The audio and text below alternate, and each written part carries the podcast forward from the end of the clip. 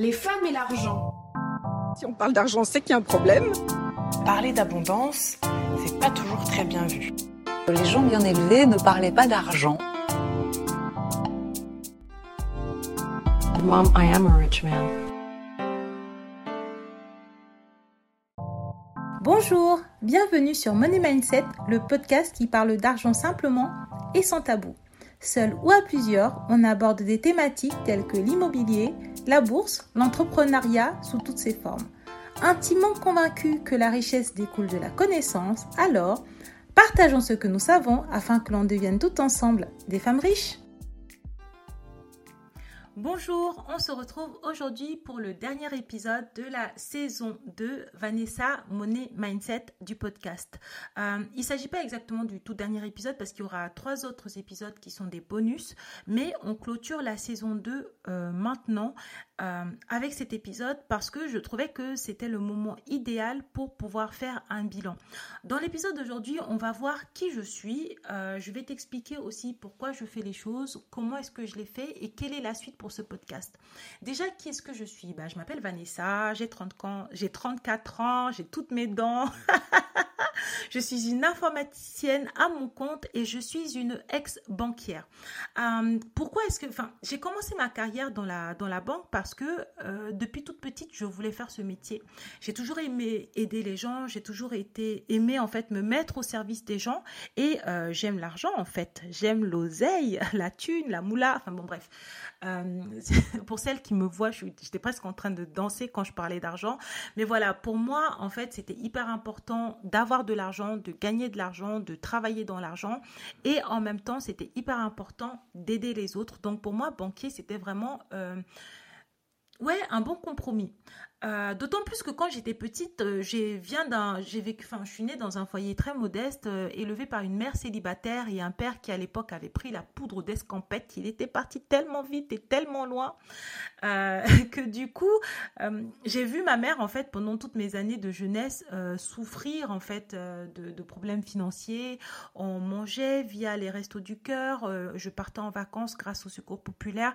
C'était une enfance en fait marquée par la pénurie, le manque et à chaque fois, je me faisais une promesse que non, moi, j'aurais de l'oseille, j'aurais de l'argent plus tard, c'est mort. Dès qu'il y avait pauvreté, dès qu'il y avait problématique, j'étais plus là, je voulais plus être dans la pièce, je voulais plus écouter et, euh, et je ne rêvais que de ça en grandissant, euh, ben, je n'avais pas d'éducation financière, donc euh, les, mes, premières mes premières expériences d'autonomie financière, c'est vraiment quand j'ai eu mon bac. Euh, j'ai fait un bac option économique, sciences éco, que j'ai eu d'ailleurs avec mention. et j'ai eu une bourse parce que j'avais droit à une bourse. Et à l'époque, je me souviens que j'avais 400 euros de bourse. Je vivais dans une cité étudiante où je payais 200 euros de loyer. Et en fait, j'avais un budget de 200 euros. Sauf qu'en fait, quand tu ne sais pas respecter un budget et que tu as un découvert parce qu'à l'époque, je crois que j'avais un découvert aussi élevé que le montant de ma bourse, c'est-à-dire 400 euros. Moi, je vivais donc du coup avec un budget de 800 euros. J'étais tout le temps, tout le temps à découvert. Donc le stress de est-ce que la carte va passer, je connais. La carte qui est refusée, je connais. Euh, le, banquier qui t'appelle, je connais. Le banquier qui bloque ta carte, je connais. Enfin, je connais tous ces trucs-là. Et, euh, en fait, j'avais l'impression que j'allais jamais m'en sortir. Mais je voulais à tout prix être euh, banquière. Donc, euh, je pense que c'est un peu ça qui m'a sauvée, c'est qu'en travaillant en fait dans des institutions financières, j'ai pu me forger une éducation financière. Et d'ailleurs, paradoxalement, parce que ça, je pense que c'est vraiment une idée reçue, ce n'est pas vraiment via mon métier, c'est-à-dire que c'est pas le, fait d'être banquier, en fait, qui t'aide qui, qui à avoir une éducation financière. C'est mes clients. C'est vraiment les gens, c'est les gens qui t'apprennent euh, et qui te montrent comment ils font. Moi, j'arrivais, j'avais régulièrement dans mon bureau des gens qui venaient avec euh, leur fichier Excel de, de budget. J'avais jamais vu ça. Je me dis mais qu'est-ce qu'il fait? Il sort son PC, ben voilà, les dépenses fixes, les dépenses euh, variables. Je dis mais qu'est-ce qu'il me raconte? Et c'est vraiment comme ça que j'ai appris à gérer mon budget. Pareil pour les investissements mais j'avais des clients qui étaient de très bons investisseurs parce que j'ai travaillé dans des endroits euh, assez où c'était des, des, villes assez aisées. Et comme mes clients étaient de bons investisseurs, ils m'expliquaient en fait comment est-ce qu'ils avaient fait leurs investissements, comment est-ce qu'ils avaient choisi en fait euh, leurs actions, pourquoi. Euh, et c'est comme ça en fait que petit à petit j'ai pu en fait me rendre compte que c'était important d'avoir une éducation financière, de savoir gérer un budget, de pouvoir également aussi bien investir son argent. C'était donc euh, pas du tout via vraiment mon métier, j'allais pas en organisme de formation pour apprendre ça, mais c'était en fait au contact de mes clients euh, les plus les plus euh, les plus aguerris en fait en termes d'investissement, en, termes d'éducation financière. Euh, parallèlement à ça, ben moi j'avais des clients, j'avais des mini moi en fait, c'est-à-dire des mini Vanessa jeunes. Euh, je me retrouvais à bloquer des cartes, je me retrouvais en fait à devoir leur expliquer la vie. Et en fait, quand tu expliques au fur et à mesure tout le temps à plusieurs personnes les mêmes choses, ben en fait c'est quelque chose que tu finis par intégrer euh, en toi-même. C'est-à-dire que c'est comme ça que j'ai commencé à être très rigoureuse au niveau de mon budget, à épargner, à économiser et à mieux gérer. Donc après, euh, maintenant que l'on a vu qui euh, je suis, on va essayer de voir pourquoi est-ce que je fais les choses. Pourquoi est-ce que je fais les choses? Moi, euh, la mission Vanessa, Mon la mission Vanessa Money Mindset, ben, c'est une mission voilà, c'est un lapsus, mais en vrai, c'est vraiment ça, c'est une mission, c'est-à-dire que pour moi, c'est ma mission de vie d'essayer d'aider un maximum de femmes à être euh, autonomes et indépendantes euh, sur l'aspect financier. Certes, il y a un aspect business, euh, c'est d'ailleurs un créneau, je crois, qui est très porteur parce que je vois que j'ai beaucoup de concurrents et de concurrentes, je vois que j'ai beaucoup de euh, confrères et de consoeurs, donc je me suis dit ah waouh, il y a peut-être des trucs à faire sur ce sujet-là, mais euh, je pense aussi que quand tu fais quelque chose avec amour et avec passion, ce que je fais depuis bientôt deux ans et même bien avant en fait, j'ai commencé en fait à distribuer mes conseils comme ça gratuitement depuis très très très longtemps, euh, depuis je crois même, euh, là j'ai 34 ans, ça, fait, ça, doit faire bien 10 ans euh, que, je, fais ça, eh bien je me suis rendu compte que il y a l'univers nous le rend en fait. Après, je parle même pas d'aspect financier, c'est-à-dire que aider les femmes à à évoluer, à s'améliorer sur le plan des finances, ben moi je me suis rendu compte que plus je le faisais, plus je m'aidais moi-même, plus j'apprenais des choses, plus j'améliorais en fait euh, ce que je savais déjà, plus j'améliorais mes compétences. Et donc en fait euh, c'est devenu, euh, c'était déjà une mission de vue, c'était déjà une mission de vie, mais c'est vraiment devenu une passion. Et, et je le fais aussi pourquoi? Parce que ça correspond à mes valeurs. Moi je crois en la sororité, je pense vraiment que ensemble on est plus forte entre femmes et même avec les hommes qui veulent euh, nous aider vraiment je me dis que plus on a de personnes qui vont essayer euh, d'apporter de la connaissance euh, de la compétence et de l'argent et de la richesse et de la positivité aux femmes ben, une meilleure sera la société. Je crois aussi en l'amour et je crois au partage. Et enfin je considère aussi que nous sommes dans une, un moment charnière. Il y a beaucoup de négativité. Les gens se comparent beaucoup. Les jeunes sont de plus en plus malheureux quand on regarde même les études scientifiques.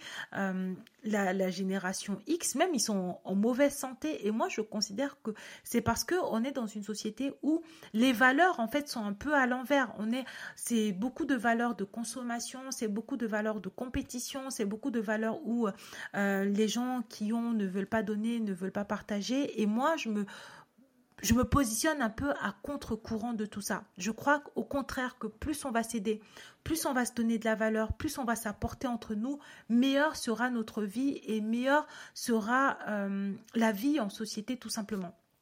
Donc, euh, j'ai essayé de, dire les choses un peu avec le cœur. Je ne sais pas si euh, le message euh, sera bien passé, mais c'était important en fait d'expliquer le pourquoi je fais les choses. Je, je, me réveille le matin, mais vraiment empli d'une mission que tous les jours je considère que je dois faire, c'est-à-dire distribuer un maximum de positivité autour de moi et partager avec énormément de générosité tout ce que je sais. Euh, et là, maintenant, on va arriver à la partie 3 qui est de comment est-ce que je m'y prends. eh bien, si tu écoutes ce podcast, tu es au courant de comment je m'y prends. j'ai créé un podcast, j'ai créé une newsletter, j'ai créé un site internet. Je suis aussi présente sur les réseaux sociaux, sur YouTube, sur Pinterest et sur Instagram et même sur LinkedIn. Euh, non, euh, c'était pas le projet au début. au début, je voulais distribuer limite un peu de manière cachée mes conseils parce que j'avais très très honte de ce que je faisais. J'avais pas l'impression que c'était bien. J'avais cette envie de partage, cette envie de don, cette envie de création de communauté, mais j'avais absolument pas du tout confiance en moi en fait. Euh, pas du tout. C'est d'ailleurs beaucoup de mes amis, j'ai, certaines de, mes amis avaient plus confiance en moi que moi-même. Et donc en fait, euh, c'est juste que en aidant une personne, en faisant un petit événement presque caché, en en faisant un autre à gauche, à droite, et ben c'est simple. Ben, j'ai eu d'autres opportunités après et au fur et à mesure, à chaque fois, j'ai été euh, récupérée par quelqu'un qui me disait "Ah ben écoute, je peux t'aider à faire ce que tu fais à une plus grande échelle." Et moi, quand tu me dis euh, "Vanessa, je vais t'aider à aider le monde", mais je cours I'm here, j'adore. Et donc en fait, c'est vraiment comme ça que euh, euh, mes projets se, sont, développés, tout simplement. Et, euh, et maintenant, c'est une communauté qui est, bah, qui, qui, qui, est vraiment une communauté avec des, des femmes hyper gentilles, compréhensives, agréables. Et après, il y a le truc, je pense que je suis très naturelle, authentique. Il n'y a pas de bullshit. Quand je sais pas, je sais pas. Quand je ne sais pas faire, je ne sais pas faire. Quand je me trompe, je me trompe. Et je pense que c'est ça aussi la vie. On est dans une société où il y a beaucoup d'experts, euh, il y a beaucoup de gens qui se disent experts, il y a beaucoup de gens qui disent qu'ils maîtrisent tout. Pour moi, c'est pas possible. Je fais venir des experts sur leurs thématiques et souvent même c'est des thématiques que je connais un peu pour qu'ils continuent de donner le message le plus pur possible sans intermédiaire. Pour moi, c'est hyper important. Et, euh, en fait, euh, bah, le podcast sert à ça. Pourquoi aussi un podcast? Parce que c'est simple, j'ai eu beaucoup d'épreuves, beaucoup de challenges, il y a beaucoup de choses que j'ai essayées, beaucoup de choses que j'ai réussi, énormément de choses que j'ai ratées. Et à chaque fois que j'étais au plus bas, parce que oui, oui, j'ai été au plus bas tellement de fois que je que je sais que en fait la seule chose qui m'aidait en fait à me relever, à tenir le coup, à pas lâcher, c'était principalement les podcasts. Donc à partir du moment où moi j'ai décidé de créer un média pour véhiculer la bonne humeur, la positivité, la sororité et le love, eh bien c'était obligatoire que je passe par un podcast. Ensuite, euh, j'ai aussi le site web. Le site web, on retrouve les contenus un peu plus longs, un peu plus costauds. Euh, on retrouve les livres sur la fiscalité que j'ai écrit, par exemple. Euh, on retrouve aussi le fichier de budget que j'ai créé. On retrouve un certain nombre de ressources gratuites comme ça sur mon site web pour avoir aussi une forme de, pérennité et de stabilité. C'est vraiment tout ce que je ressens sur le site web tout ce que je, synthétise euh, à gauche, à droite sur différents euh, réseaux sociaux. Et euh, enfin, j'ai une newsletter. La newsletter, c'est vraiment la chose que j'ai créée en tout dernier. Tout simplement parce que j'ai travaillé pendant longtemps avec une autre personne sur sa newsletter. Je co-écrivais euh, la newsletter avec cette personne. Je pensais que c'était aussi ma newsletter, mais euh, c'est les joies du business. ce qui n'est pas à toi n'est pas à toi. Et des fois, tu crois que c'est à toi, et ben c'est pas à toi. Donc du coup, quand on s'est séparés, ben, j'ai perdu la newsletter et j'en ai profité pour recréer la mienne. Et donc ma newsletter a bientôt mois. Et, euh, et, pour être tout à fait transparente avec toi, je trouve que je cherche encore mes marques. Euh, j'ai pas encore euh, finalisé le modèle qui me convient, mais vraiment que j'aime du fond du cœur. J'aime beaucoup maintenant ce que je fais parce que ça me ressemble énormément. Cependant, euh, j'ai pas encore euh, la sensation que je suis arrivée euh, au modèle vraiment la signature Money Mindset Vanessa sur la newsletter. Donc voilà, on a parcouru assez rapidement comment est-ce que je m'y prends, pourquoi je fais les choses, comment est-ce que je m'y prends et maintenant on va voir les challenges que j'ai traversés durant la saison 2. La saison 2 a été vraiment euh, la saison de tous les dangers. Euh, la saison dernière, donc l'année dernière, j'avais fait la, saison 1 Et euh, d'ailleurs, je m'étais dit qu'il n'y aura pas d'autres saisons. Il y aura saison 1 et il y aura saison 2. Saison 1, déjà, il n'y en avait qu'une. une. Euh, je ne voulais pas m'arrêter et je m'étais arrêtée parce que j'avais fait un burn-out, euh, épuisement professionnel.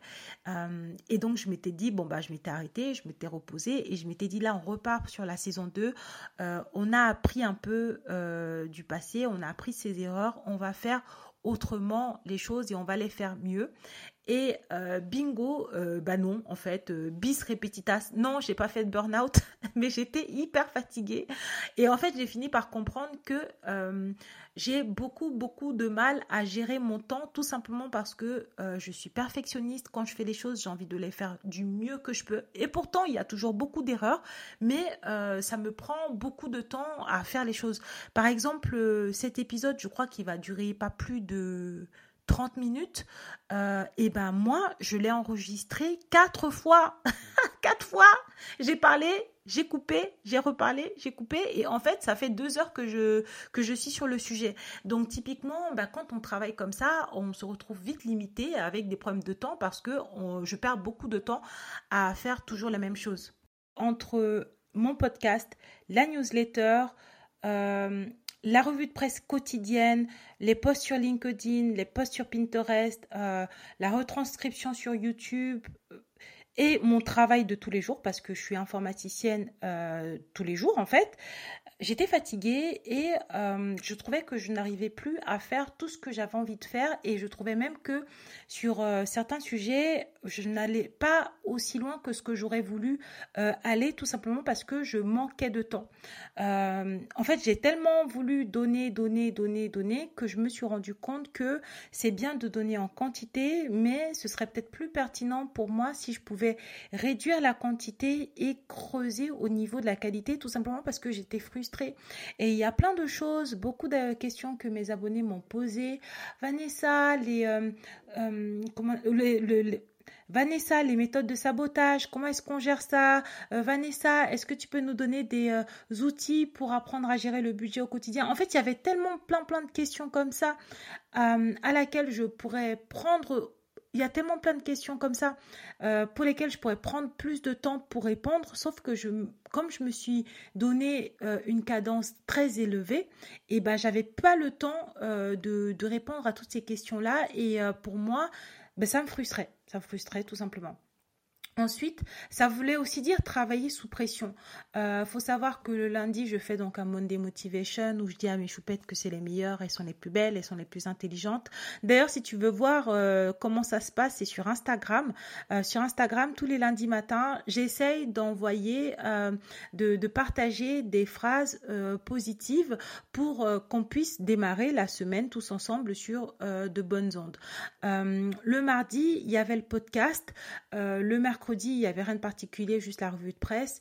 Le jeudi, il y a un post sur euh, l'actualité ou sur l'économie. Et euh, le vendredi, il y a la newsletter, sachant que tous les matins, il y a une revue de presse sur euh, les actualités économiques. Et en plus de mon boulot, c'était trop. Donc en fait, euh, le deuxième challenge que j'ai eu à affronter, c'était le travail sous pression.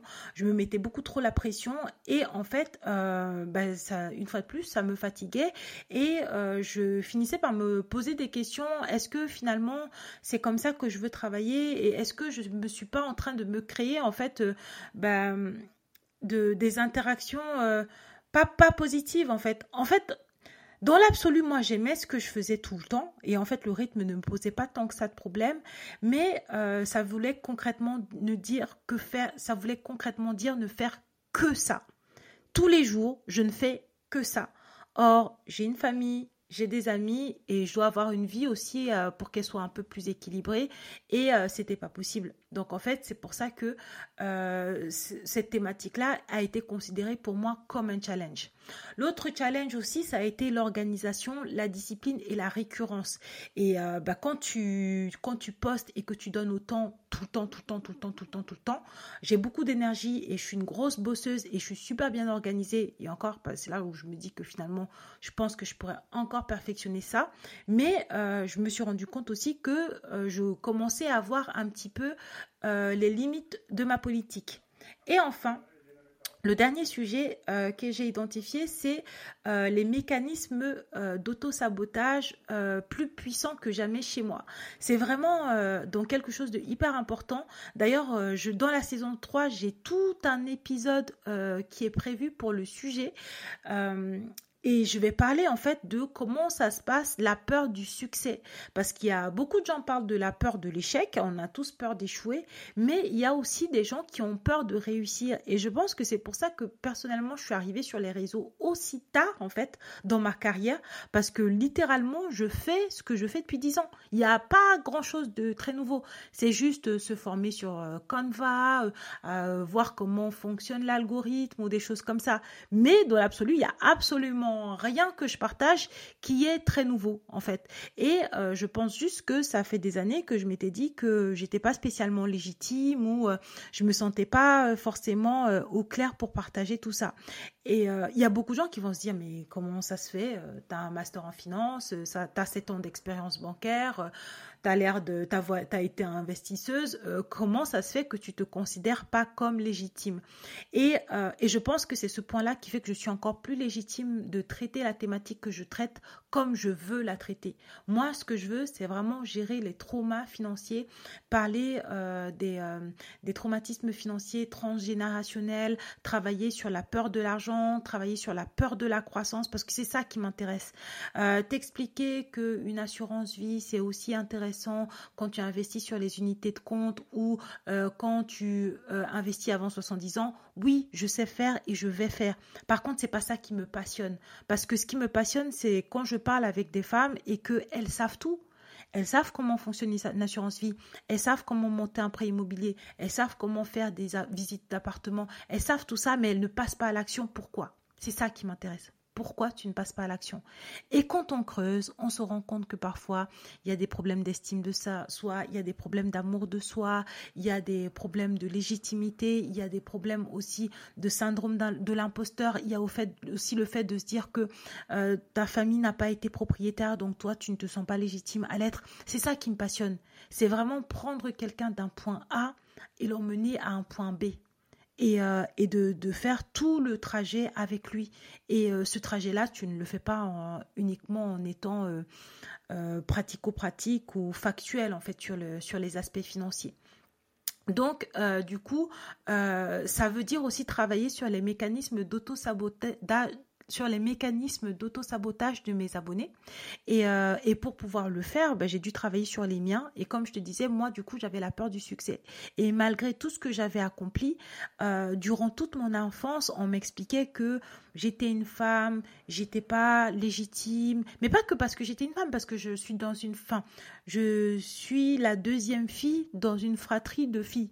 Ma mère, elle a trois enfants et elle n'a que des filles et en plus, elle est une femme elle-même et en plus, elle a une sœur qui a aussi une fille. En fait, dans je suis dans une famille où il y a que des femmes. Donc pour le coup, euh, dans mon dans mon cocon en fait on me disait pas forcément que j'étais pas légitime à faire les choses parce que j'étais une femme parce qu'il n'y a que des femmes et les femmes dans ma famille elles font des choses extraordinaires. Par contre dès que je sortais de mon cocon en fait bah partout tout partout partout partout euh, on m'expliquait que je pouvais pas en fait être investisseur euh, gérer un appartement gérer plein plein de choses. En fait c'était des croyances limitantes que l'on me mettait sur la tête parce que j'étais une femme et encore plus parce que j'étais une femme noire et que j'ai dû lutter contre toutes ces croyances croyances-là déjà, et ces croyances-là, elles arrivent dès le plus jeune âge en fait, elles n'arrivent pas euh, uniquement euh, à l'âge adulte, euh, que du coup j'avais intégré que je n'étais pas légitime. Et sur le plan familial, la problématique n'était pas tellement une fille, la problématique était plutôt moi. Je suis un enfant particulier dans ma famille, et c'est un point aussi que j'en profite pour aborder dans, ce, dans, ce, dans cet épisode, c'est que moi je souffre du, de, du TDAH, les troubles de déficit avec ou sans hyperactivité euh, troubles déficitaires de l'attention avec ou sans hyperactivité. À confirmer, mais de mémoire, je crois que c'est exactement ça euh, la définition de cet acronyme. Donc, euh, c'est-à-dire que je suis une fille hyperactive. Et donc, en fait, quand on a le TDAH, on peut être hyperactif ou pas. c'est l'un ou l'autre en fait. Mais moi, euh, ben, évidemment, j'ai le combo gagnant. Et euh, depuis toute petite, en fait, euh, c'est quelque chose qui est pas courant et c'est pas, c'est encore moins courant, en tout cas parmi les autres enfants noirs, parce que je suis née en Afrique et que du coup, enfin au Cameroun et que dans mon école, ben, il y avait plein d'autres enfants noirs. Moi, j'arrêtais pas de m'agiter partout, de sautiller dans tous les sens. Et ben, les autres enfants, ben, ils étaient calmes en fait, ils étaient sages. Et depuis toujours, comme j'avais en fait cette particularité-là. On avait expliqué à ma mère que sa fille avait un problème. Du coup, ma mère avait intégré que sa fille avait un problème. Et du coup, moi, on m'avait expliqué que j'avais un problème. Et en fait, j'en avais pas qu'un, j'en avais plein, en fait. Euh, et je pense que c'est littéralement euh, ce truc-là que j'ai gardé depuis mon enfance qui a fait que, bah, il y a plein de choses que j'avais envie de faire. Il y a plein de choses sur lesquelles je suis compétente et euh, je suis plutôt bonne.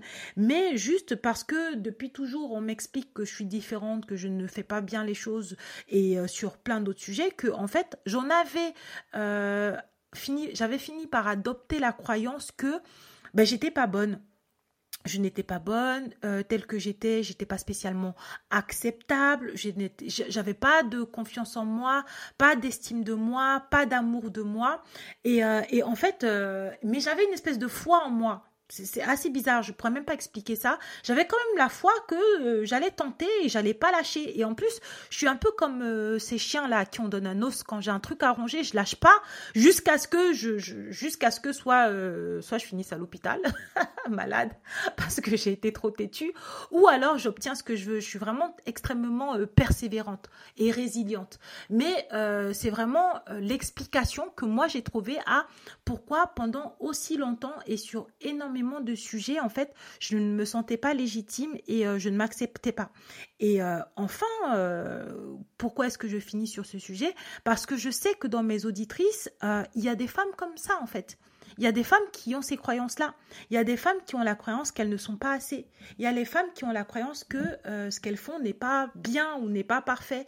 Et en fait, elles vont cumuler les diplômes, les certifications, les expertises, les trucs et les trucs et les machins pour pouvoir expliquer qu'elles peuvent, tout en ne passant pas toujours à l'action, alors qu'en fait, elles n'ont pas besoin. C'est juste, on met de l'énergie au mauvais endroit. Et pourquoi est-ce que j'en parle? Tout simplement parce que ça impacte les finances. Et euh, c'est aussi pour ça que cet épisode, il est un peu particulier. C'est un épisode capsule, mais tu le remarques au niveau de mon débit. Je parle fort, je me trompe, je remodifie, tout simplement parce que cet épisode-là n'est pas, euh, scripté. Euh, et c'est là que j'ai compris que j'avais réglé un certain nombre de choses. Euh, déjà, je l'accepte, je communique sur ça ouvertement. C'est des sujets qui sont difficiles. Il y a beaucoup de gens qui ne les assument pas, qui ne veulent pas en entendre parler, qui sont mal à l'aise. Et euh, moi, j'ouvre la parole sur le sujet parce que je sais, je vois le, pouvoir que ça m'a donné, je vois le bien-être que ça m'a apporté, la liberté que ça m'a apporté. Et je me suis rendu compte que c'est vraiment quelque chose qui est hyper important et c'est vraiment un accent sur lequel je souhaite accentuer pour euh, la saison 3. Euh, je souhaite vraiment accentuer la partie développement personnel parce que c'est la partie développement personnel qui m'a permis en fait de prendre conscience de tous les mécanismes d'auto-sabotage que j'avais, euh, de prendre conscience de tous les problèmes d'estime, de confiance, d'amour, d'acceptation de moi-même que j'avais. Et euh, bien évidemment, nous sommes en fin de saison.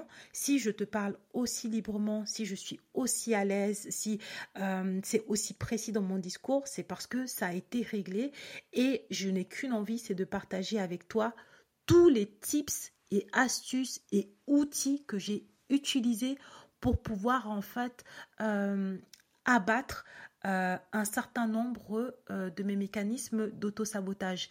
Et pour revenir sur le TDHA, j'en ai parlé aussi longuement tout simplement parce que on n'en parle pas assez et on n'en parle pas assez des femmes TDHA et on parle pas assez des femmes noires TDHA et ben, j'en suis une.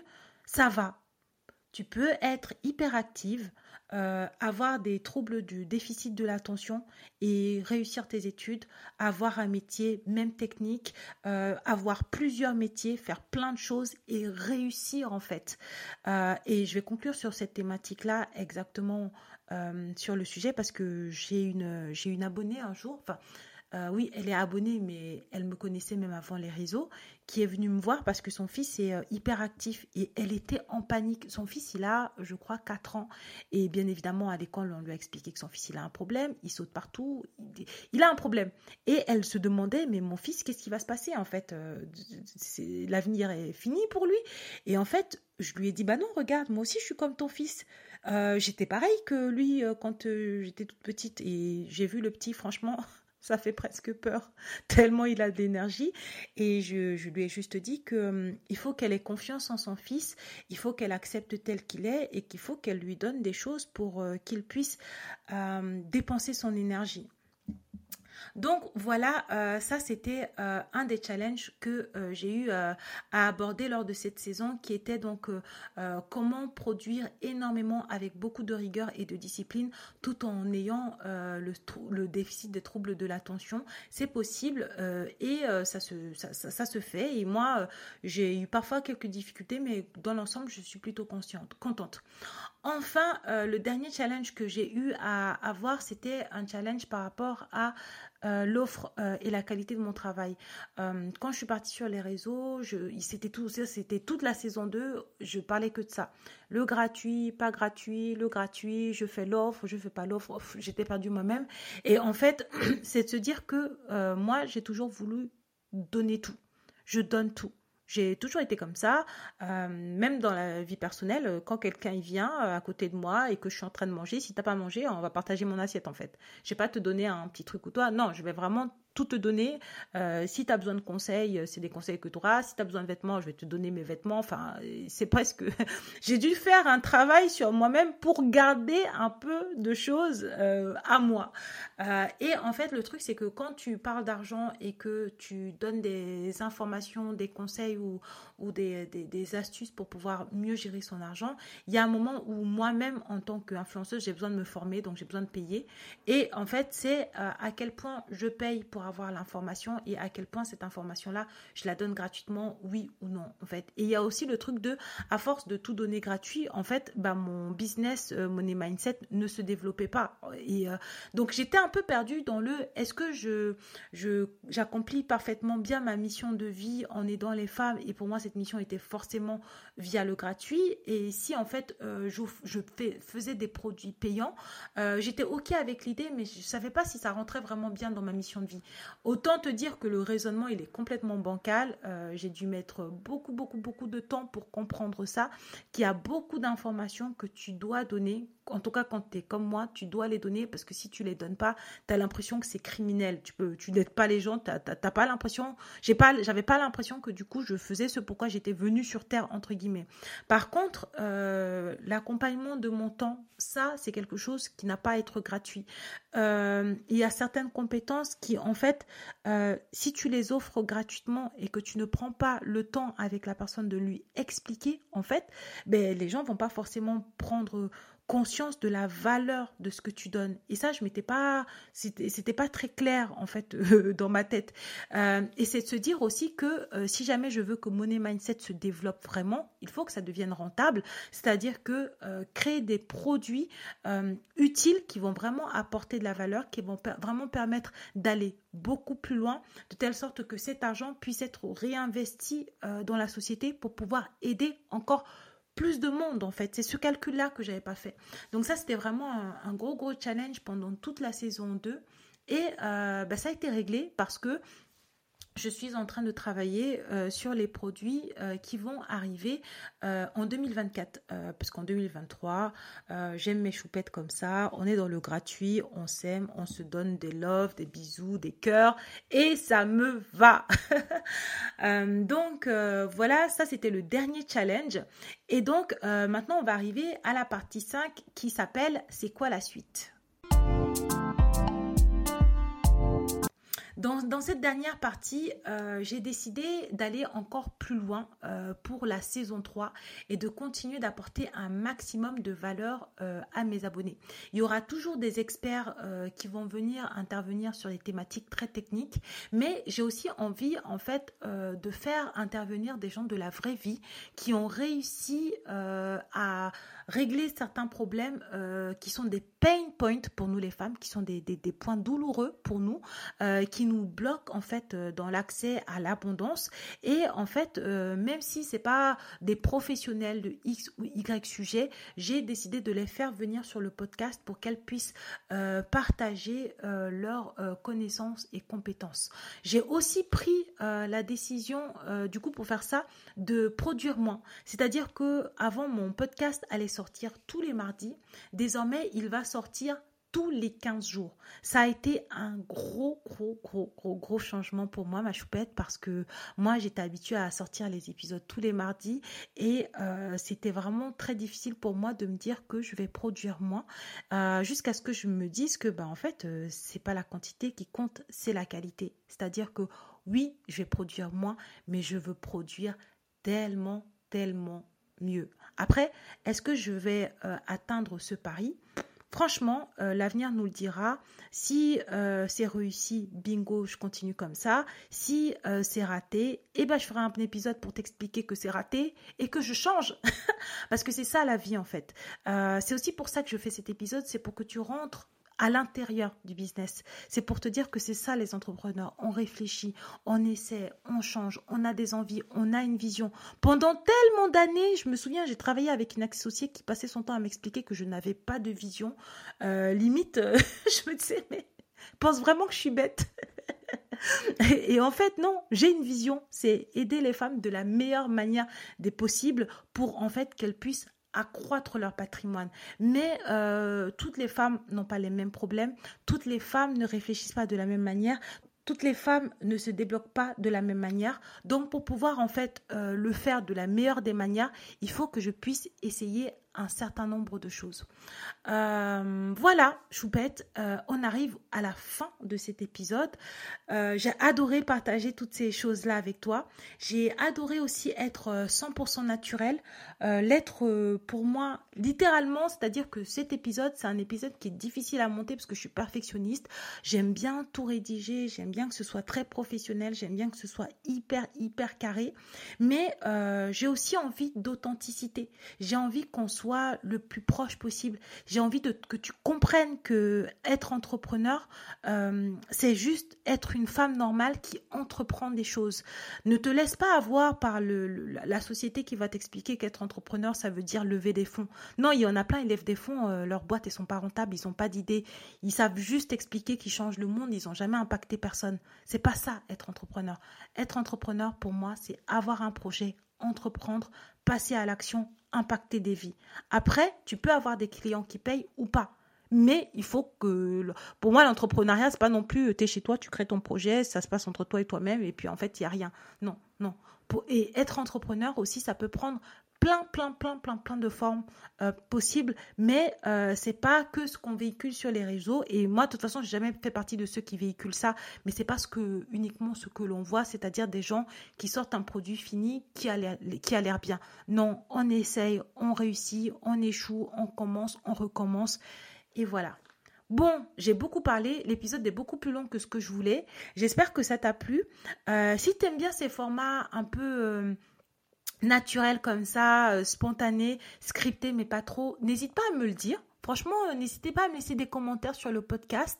Euh, si tu préfères les épisodes très très scriptés, parce que pour toi ça t'est beaucoup plus utile, n'hésite pas non plus à me le dire.